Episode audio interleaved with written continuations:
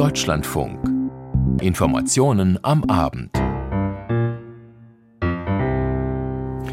Heute mit Theo Gers im Studio. Guten Abend.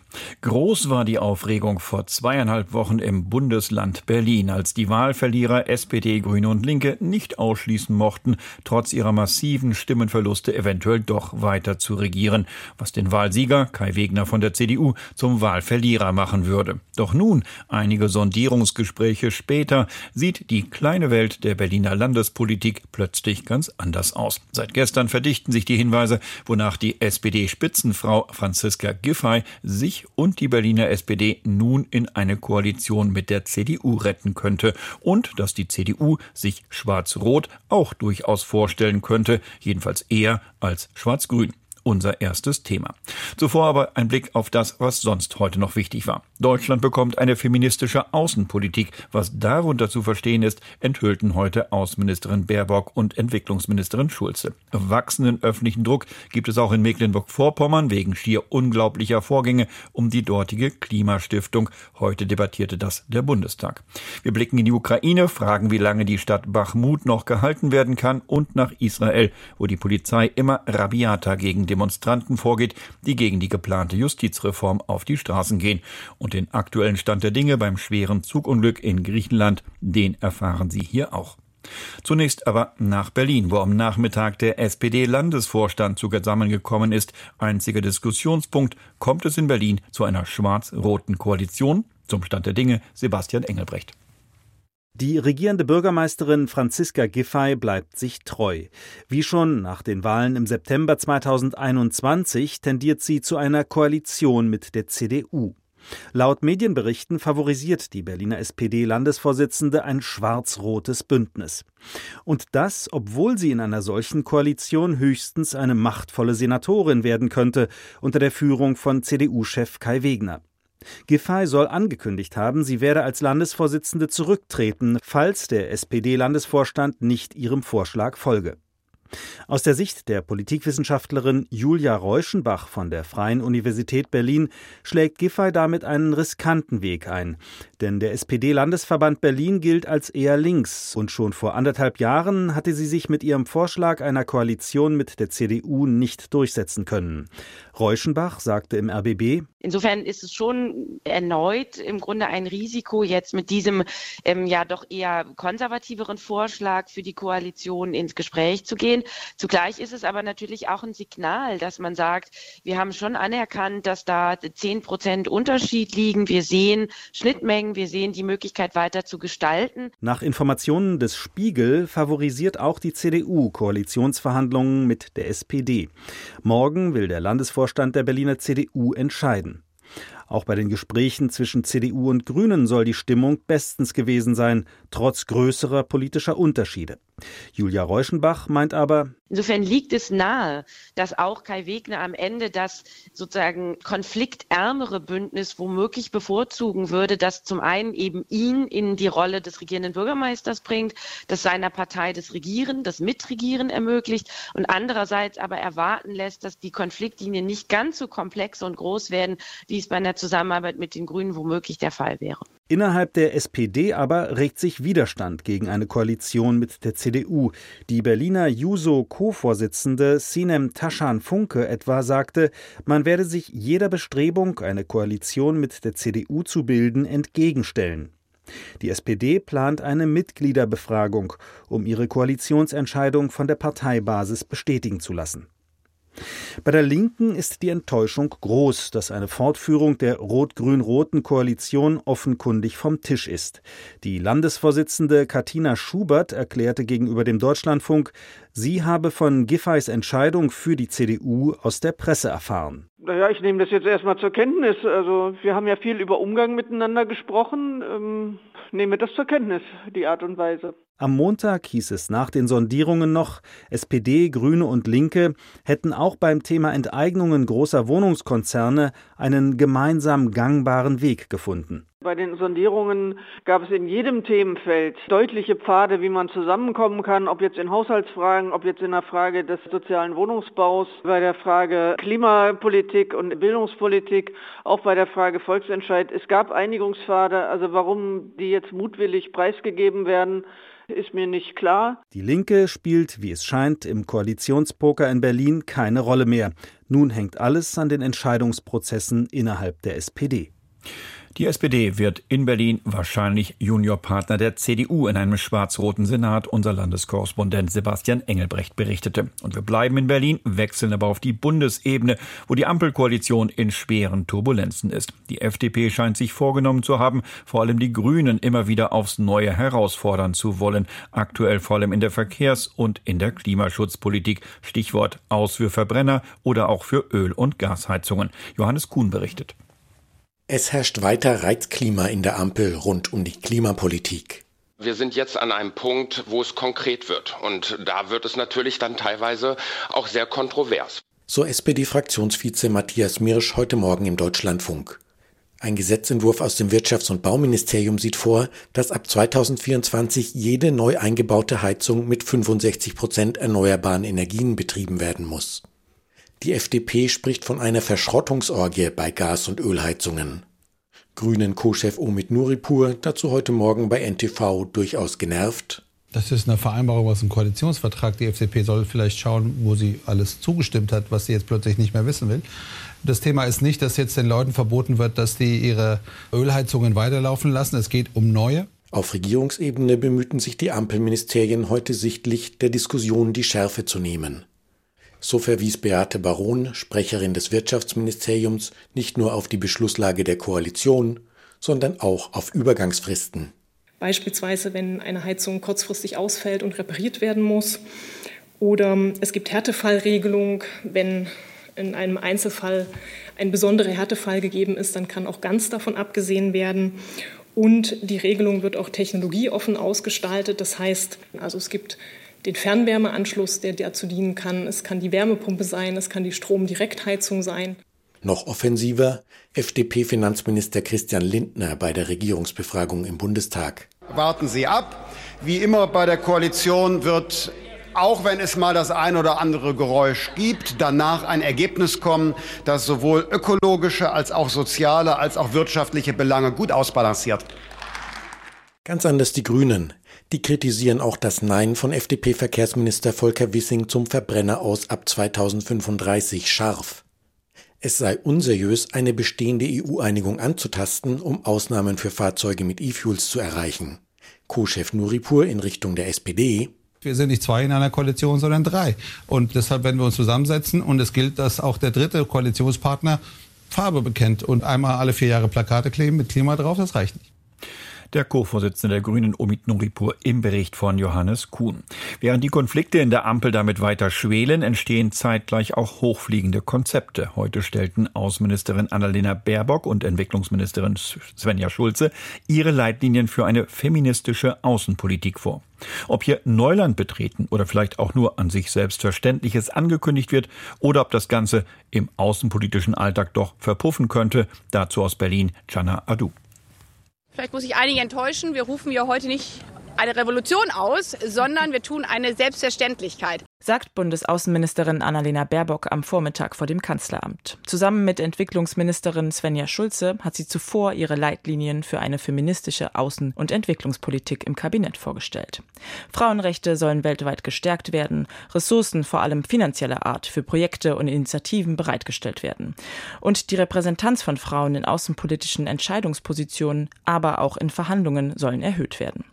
Daher gehen auch für Entwicklungsministerin Schulze Außen- und Entwicklungspolitik Entwicklungspolitik bei diesem Thema Hand in Hand. Wir wollen mithelfen, mit unserer Entwicklungspolitik den Hunger in der Welt zu bekämpfen, Armut zu bekämpfen. Wir wollen Gesellschaften gerechter machen. Und da kann man nicht auf die Hälfte des Potenzials, nämlich auf die Frauen, verzichten, sondern sie müssen mitgedacht werden, sie müssen mit adressiert werden. Wie Frauen adressiert werden, das sollen die Leitlinien des 80-seitigen Konzepts zeigen. Am Nachmittag stellte Annalena Baerbock diese genauer im Auswärtigen Amt vor. Wenn Frauen nicht sicher sind, dann ist niemand sicher. Entlang von zehn Leitlinien werden zum einen Grundsätze des außenpolitischen Handelns sowie für die Arbeitsweise des Auswärtigen Amtes aufgelistet. Integriert werden sollen alle Bereiche. Bis 2025 sollen über 90 Prozent der neu zugesagten Projektmittel des Entwicklungsministeriums in Vorhaben fließen, die die Gleichstellung voranbringen. Mindestens 50 Prozent der Führungspositionen im Entwicklungsressort sollen mit Frauen besetzt werden. Frieden und Sicherheit werden nachhaltiger gefestigt, wenn sicherheitspolitische Entscheidungsprozesse inklusiv gestaltet werden, sagt Baerbock und verweist auf wissenschaftliche Studien. Besonders wirksam werden danach auch Mittel der Entwicklungszusammenarbeit eingesetzt, wenn sie besonders Frauen und junge Mädchen erreichen. Feministische Außenpolitik ist also kein Kampfbegriff, sondern leitet sich bei uns aus dem Grundgesetz ab. Und das ist sicher kein Gedöns. Baerbock spielte damit auf kritische Stimmen an. Zum Beispiel CDU-Chef Friedrich Merz, der vor einem Jahr in der Debatte über den Bundeswehretat im Bundestag spottete.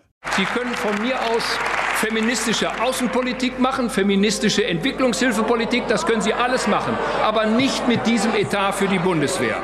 Annalena Baerbock erklärte daraufhin mit Verweis auf die Vergewaltigungen als Kriegswaffe des Bosnienkrieges Anfang der 90er Jahre. Und deswegen gehört zu einer Sicherheitspolitik des 21. Jahrhunderts auch eine feministische Sichtweise. Das ist kein Gedöns, das ist kein Gedöns, sondern das ist auf der Höhe dieser Zeit. Anders sehen es OppositionspolitikerInnen, die heute prompt auf die Vorstellung des Konzepts reagierten. AfD-Fraktionsvorsitzende im Bundestag Alice Weidel sieht Annalena Baerbock als Sicherheitsrisiko für Deutschland. Feministische Außenpolitik sei nichts als unsinniger Etikettenschwindel und am feministischen deutschen Wesen würde die Welt nicht genesen. Ähnlich kritisch äußerte sich die CDU-Vize Silvia Brea, die zwar eine Stärkung der weiblichen Perspektive in der Außenpolitik grundsätzlich begrüße, aber auch hier folgt der Vorwurf eines Etiketts, welches massiv in die Arbeitsweise und Struktur des Auswärtigen Amtes eingreife. Und auch aus den Reihen des Koalitionspartners FDP kam Kritik. Stellvertretender Parteichef Wolfgang Kubicki sagte gegenüber dem Newsletter Table Media, er halte wenig vom Konzept der feministischen Außenpolitik, weil es weniger darauf abziele, diplomatische Verbesserungen zu erwirken, als auf die emotionale Befriedigung innenpolitischer Akteure. Jana Adu berichtete, dass eine Steuerbeamtin in Deutschland eine Steuererklärung einfach mal so verbrennt. Sich das auch nur vorzustellen, erfordert schon eine ausgeprägte Fantasie. Genau das ist aber vor kurzem genauso passiert in Mecklenburg-Vorpommern. Und dabei wurde ausgerechnet die Steuererklärung von einem der heißesten Eisen in der nordostdeutschen Politik zu Asche.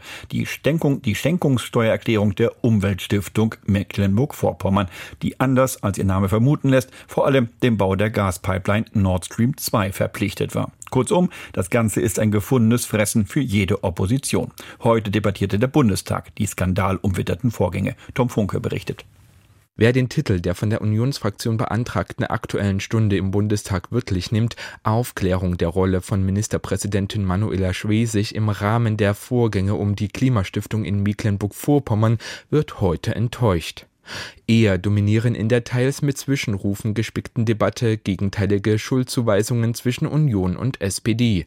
Mario Chaya, CDU-Generalsekretär, kritisiert etwa, diese Stiftung hatte einen Tarnauftrag. Anstatt Klima zu schützen, sollte sie Nord Stream 2 unter allen Umständen ans Netz bringen, mögliche Sanktionen umgehen und dem russischen Staatskonzern das Geschäft ebnen. Alle Verantwortlichen seien zudem noch im Amt und die sozialdemokratische Ministerpräsidentin Schwesig übernehme keine Verantwortung, bemängelt auch der aus Mecklenburg-Vorpommern stammende Philipp Amthor. Vor allem Frau Schwesigs Umgang mit den aktuellen Vorwürfen ist ja bemerkenswert. Im März 2020 hat sie rechtlich zugegebenermaßen heikel, aber doch entschlossen versprochen die Auflösung der Klimastiftung. Resultate Fehlanzeige. Ein Jahr später keine Zeitenwende bei der Stiftung. Sie hat ebenfalls im März 2022 versprochen, dass das Kreml-Geld stattdessen in die Ukraine gehen soll. Resultat Fehlanzeige. Zwar sei es richtig, dass die CDU früher in Mecklenburg-Vorpommern mitregiert habe, dies alles sei aber kein Plankoscheck für die jetzige langsame Aufklärung. Der sozialdemokratische Bundestagsabgeordnete Erik von Malotki, ebenfalls wie viele Redner mit einem Wahlkreis in Mecklenburg-Vorpommern, erwidert in Richtung Amtor scharf. Ob hier im Bundestag, in Schwerin im Landtag oder gegenüber der Presse, die Union war immer zur Stelle als Pipeline-Freunde. Und ganz vorne dabei war mein Kollege Philipp Amthor.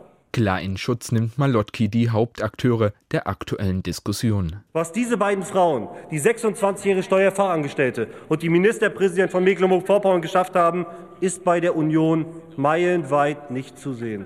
Wo bleibt denn Ihre Verantwortungsübernahme?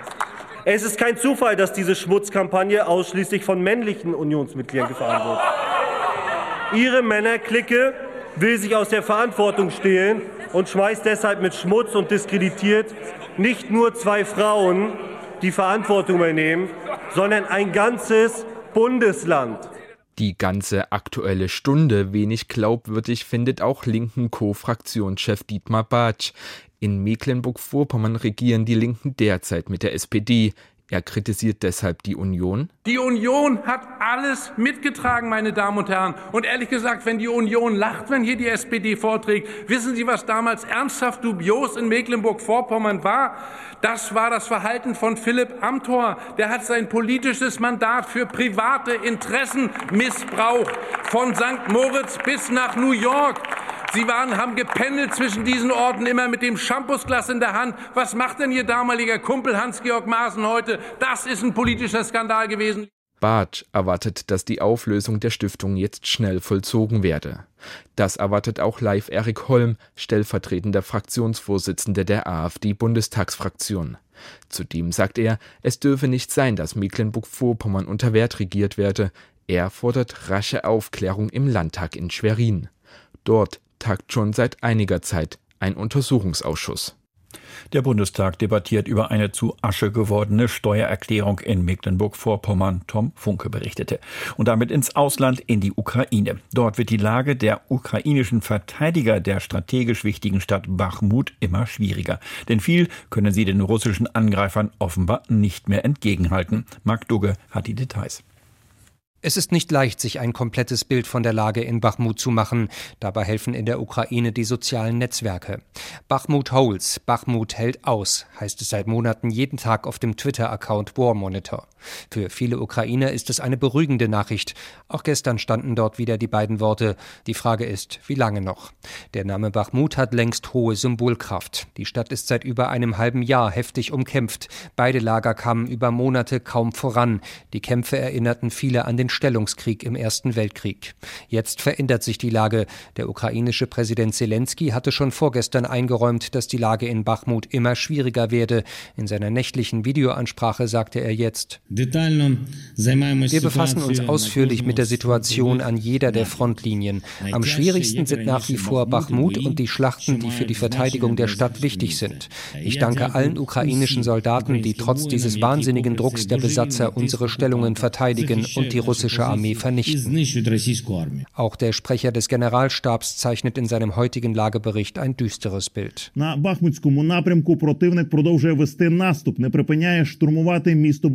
Der Feind rückt weiter in Richtung Bachmut vor. Er hört nicht auf, die Stadt zu stürmen, sagt er. Übereinstimmenden Berichten zufolge haben die Russen Bachmut von Norden, Osten und Süden her fast eingekesselt. Derzeit gibt es offenbar nur noch eine Straße, über die sich die ukrainische Armee zurückziehen kann. Wladislav Selesnjow ist ukrainischer Oberst im Ruhestand. Die Situation in Bachmut ist durchaus kritisch. Neben der Tatsache, dass die Kämpfe de facto von drei Seiten geführt werden, ist davon auszugehen, dass fast alle Verbindungswege zwischen Bachmut und dem Rest des Landes unter Beschuss der russischen Armee stehen.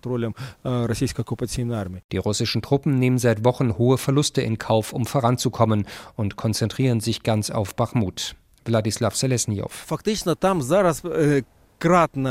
Tatsächlich gibt es dort immer mehr russische Soldaten. Außerdem kämpfen dort Eliteeinheiten von Putins Armee, russische Fallschirmjäger, Eliteeinheiten der Söldnertruppe Wagner. Sie haben Unterstützung von ihren Artillerieeinheiten. Die Initiative auf dem Schlachtfeld hat momentan die russische Armee.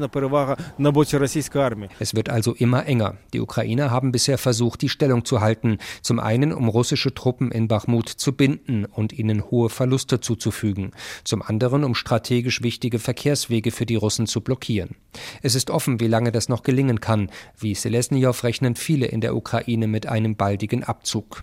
Umso größer ist das Aufsehen über eine Meldung, die heute auf ukrainischen Nachrichtenportalen zu lesen ist. Demnach sollen sogar mehr Soldaten nach Bachmut geschickt werden. Das habe der Befehlshaber der ukrainischen Landstreitkräfte so entschieden. Ob er das wirklich beabsichtigt, ist freilich unklar. Es könnte sich auch um ein Ablenkungsmanöver handeln. Die beiden Worte Bachmut Holes dürften auch heute wieder auf dem Twitter-Account zu lesen sein. Ob das aber auch noch in drei Wochen der Fall sein wird, darauf würden hier viele wohl derzeit eher nicht wetten. Der Bericht von Frank Eichmann. Um die Demokratie im Nahen Osten ist es bekanntlich nicht sehr gut bestellt. Wenn man es genau betrachtet, kann eigentlich nur Israel als eine Demokratie gelten. Doch auch dort wackelt es. Seit die neue Regierung unter Benjamin Netanyahu versucht, eine Justizreform durchzubringen. Käme sie durch, könnte das israelische Parlament künftig Entscheidungen des obersten Gerichts mit einfacher Mehrheit wieder kassieren. Gegen solche Pläne laufen viele Menschen Sturm. Doch nun kippt die Stimmung auch, weil die Polizei immer rabiater vorgeht, was offensichtlich ganz im Sinne rechtsradikaler Minister in Israel ist. Aus Tel Aviv Bettina Meyer.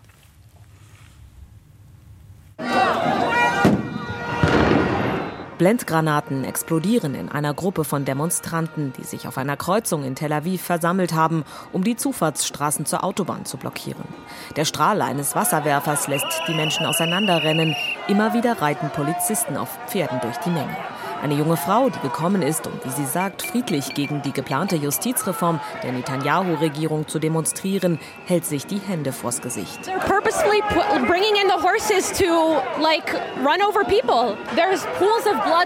Schauen Sie, die Polizei reitet mit Absicht in die Menschenmenge, um sie niederzutrampeln. Da drüben ist Blut von einer Blendgranate. Das sind nicht dieselben Polizisten, die vor einiger Zeit hier waren. Die sind gewalttätiger.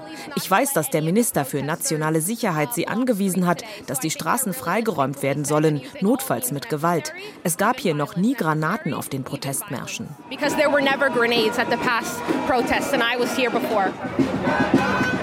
Der Ton bei den Protesten gegen die geplante Justizreform der neuen rechtsreligiösen Regierung in Israel hat sich verschärft. Der, der ihn angegeben hat, verfolgte das Geschehen aus dem Polizeihauptquartier in Tel Aviv.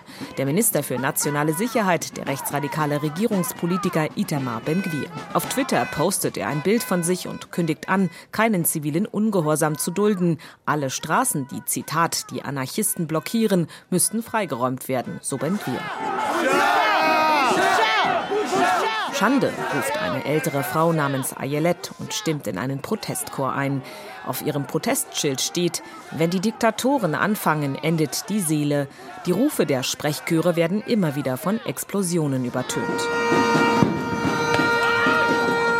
Es gibt Verhaftungen. Demonstranten müssen medizinisch versorgt werden. Ihre 16-jährigen Töchter, die anfangs bei den Protesten dabei waren, habe sie nach Hause gebracht, weil sie Angst vor der Polizei hatten, sagt Ayelet. Während zahlreiche Oppositionspolitiker nicht an Anhörungen und Lesungen im Parlament teilnahmen und sich den Protesten anschlossen, machte Premier Benjamin Netanyahu seinen Vorgänger, den ehemaligen Premier Yair Lapid, für die Proteste im Land mitverantwortlich. Ich verstehe sehr gut, dass es hier jemanden gibt, der Anarchie herbeiführen will. Er heißt Yair Lapid und er sagt es auch in aller Deutlichkeit. Er möchte keine Einigung, er geht nicht auf unsere ehrlich gemeinten Einladungen zu Gesprächen ein. Er möchte den Dialog umgehen und eine Regierungskrise oder sogar Verfassungskrise herbeiführen, denn dadurch versucht er Neuwahlen anzusetzen. Die Proteste, die auch zeitweise Bahnstationen im Land lahmlegten und Autobahnen blockierten, sollen in den kommenden Tagen weitergehen. In Israel eskaliert der Protest gegen die von der Regierung geplante Justizreform. Bettina Meyer berichtete. Autofahrer aufgepasst, so muss man fast unser nächstes Thema ankündigen. Denn in der EU reifen Pläne heran, die Vergabe von Führerscheinen zu vereinheitlichen. Für deutsche Fahrschüler dürften sich die Änderungen zwar in Grenzen halten, aber es sind auch Änderungen geplant, die den Lappen, wie man früher hierzulande pflegte, für diejenigen, die den Lappen, wie man früher zu sagen pflegte, schon länger haben. Aus Brüssel, Klaus Remme. Die Zahl der Verkehrstoten in der EU ist im vergangenen Jahr um drei Prozent auf etwa 20.600 angestiegen. Diese vorläufigen Zahlen hatte die EU-Kommission erst in der vergangenen Woche veröffentlicht. Die heutigen Vorschläge aus Brüssel sollen helfen, diese Zahl deutlich zu reduzieren. Einige Kernelemente klingen für Autofahrer in Deutschland vertraut. Das begleitete Autofahren ab 17 soll nun auch EU-weit verankert werden, dies aber nicht nur in der Pkw-Kategorie B, sondern auch für die Klasse C zum Fahren von Lkw. Klug umgesetzt könne dies ein wichtiger Beitrag zur Linderung des Fachkräftemangels werden, so Jens Giesecke, verkehrspolitischer Sprecher der Unionsparteien im Europaparlament. Ein EU-weit anerkannter Führerschein soll in Zukunft digital auf Endgeräten gespeichert sein. Dies werde den Verwaltungsaufwand bei Ersatz, Umtausch oder Erneuerung reduzieren, stellte Verkehrskommissarin Valean in Aussicht. Verkehrsdelikte, die im EU-Ausland begangen werden, sollen konsequenter verfolgt werden. Momentan verlaufen 40 Prozent der Straftaten ohne Verfolgung, entweder weil die Täter nicht ermittelt werden können oder die Zahlung nicht vollstreckt wird. Und wem die Fahrerlaubnis in einem Land der EU entzogen wird, der soll auch nicht in anderen Mitgliedsländern fahren dürfen. Eine grenzüberschreitende Durchsetzung des Fahrverbots ist bisher nicht möglich. Die heutigen Vorschläge der EU-Kommission gehen jetzt in die Beratungen mit dem Parlament und den Vertretern der EU-Staaten. Klaus Remme berichtete und damit nach Griechenland, wo sich gestern Abend das schwerste Zugunglück in der Geschichte des Landes ereignet hat. Zwei Züge rasten auf demselben Gleis frontal ineinander. 36 Tote wurden bislang gezählt. Aus Athen Moritz Pompel.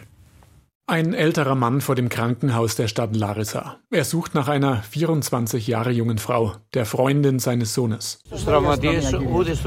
Sie ist weder unter den Verletzten noch unter den Toten aber sie ziehen immer noch Menschen aus dem Wrack. Auch lebend aus dem dritten Waggon, in dem sie gesessen ist. Wer auch immer etwas weiß, bitte meldet euch bei uns. Das Krankenhaus, vor dem er steht, kümmert sich um rund 70 Verletzte, teils auf der Intensivstation. Und auch die Toten kommen hierher. An der Unglücksstelle auf der Zugstrecke Athen-Thessaloniki gehen indes die Bergungsarbeiten weiter. Rettungskräfte kämpfen sich durch Trümmerberge in einer bergigen Region nahe der Stadt Larissa. Ihnen bietet sich ein Bild der Verwüstung. Ist jemand im Zug? Kurz vor Mitternacht waren auf der Strecke zwei Züge frontal miteinander zusammengestoßen. Ein Personenzug, der auf dem Weg von Athen in die zweitgrößte Stadt des Landes war, nach Thessaloniki, und ein Güterzug. Eine überlebende Passagierin berichtet, dass es in letzter Sekunde eine Vollbremsung gegeben habe und dass dann Menschen durch die Abteile geschleudert worden sind. Drinnen ist alles zerbrochen. Sitze, die gesamte Seite des Abteils. Dann ging es den Hang runter. Die Lichter gingen aus, überall Rauch, wir konnten nichts sehen. Ein Baby mit seiner Mutter war direkt hinter mir, es ist weggeflogen. Studenten haben das Baby gerettet. Mehrere Waggons des Personenzuges sind von den Gleisen geschleudert worden und liegen neben der Bahnstrecke.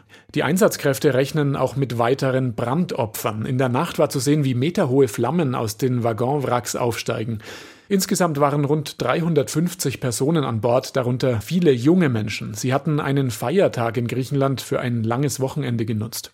Premierminister Kyriakos Mitsotakis und Oppositionschef Alexis Tsipras sind zum Unglücksort gekommen. Mitsotakis spricht von einer unfassbaren Tragödie und verspricht, ich kann garantieren, wir werden die Ursache des Unglücks herausfinden und alles tun, was in unseren Händen liegt, damit so etwas nie wieder passiert. Wie es zu dem Unglück kommen konnte, das wird jetzt untersucht. Griechenlands Verkehrsminister Kostas Karamanlis hat seinen Rücktritt erklärt und der Verantwortliche für den Streckenabschnitt ist festgenommen worden. Die Bahnstrecke zwischen Athen und Thessaloniki ist die wichtigste des Landes.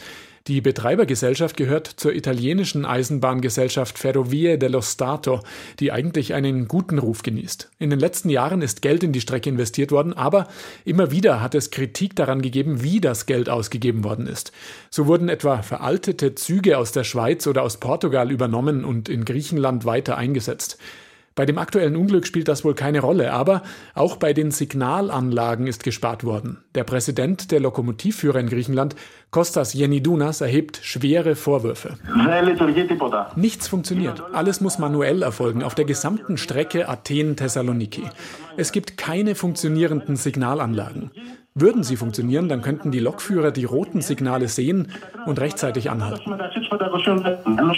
Bereits vor einem Jahr hatten Teile der Eisenbahngewerkschaft protestiert und auf die Sicherheitsmängel hingewiesen. Zitat damals, wir werden nicht rumsitzen und warten, bis es zu einem Zugunglück kommt. Nach dem jetzigen Unglück sprechen Griechenlands Zeitungen vom schwersten Bahnunglück in der Geschichte des Landes. Die griechische Flagge auf der Akropolis in Athen steht auf Halbmast. Moritz Pompel berichtete und damit nach Nigeria. Dort wurde mit Bola Tinubu einer der umstrittensten Politiker des Landes zum neuen Präsidenten gewählt. Donja Sadaki. Die Wahl war von massiven Logistikproblemen und Vorwürfen des Wahlbetrugs begleitet. Der 70-jährige Bola Tinubu von der APC erhielt demnach 36 Prozent der Stimmen. Sein Hauptrivale Atiku Abubakar von der größten Oppositionspartei PDP erreichte 29 Prozent. Peter Obi von der Labour-Partei 25 Prozent der Stimmen. Vor allem junge Menschen hatten ihn im Vorfeld unterstützt. Beide Oppositionsparteien hatten am Dienstag eine Annullierung der Präsidentschaftswahlen gefordert und von einer Scheinwahl gesprochen. Wahllokale öffneten zu spät, Personal fehlte, Vorwürfe über falsch bedruckte Wahlzettel und manipulierte Auszählungen wurden laut. Nigerias neuer Präsident wird sich bald den Mehrfachkrisen des Landes annehmen müssen. Menschen im Land leiden zurzeit unter einer extremen Bargeldknappheit, hoher Inflation sowie Gewalt durch islamistische Terrormilizen und kriminelle Banden. Fast zwei Drittel der Bevölkerung leben in Armut. Die Parlaments- und Präsidentschaftswahlen vom Samstag mit rund 90 Millionen Wahlberechtigten galt als die größte des afrikanischen Kontinents und als Test für Demokratie und Stabilität in der Region.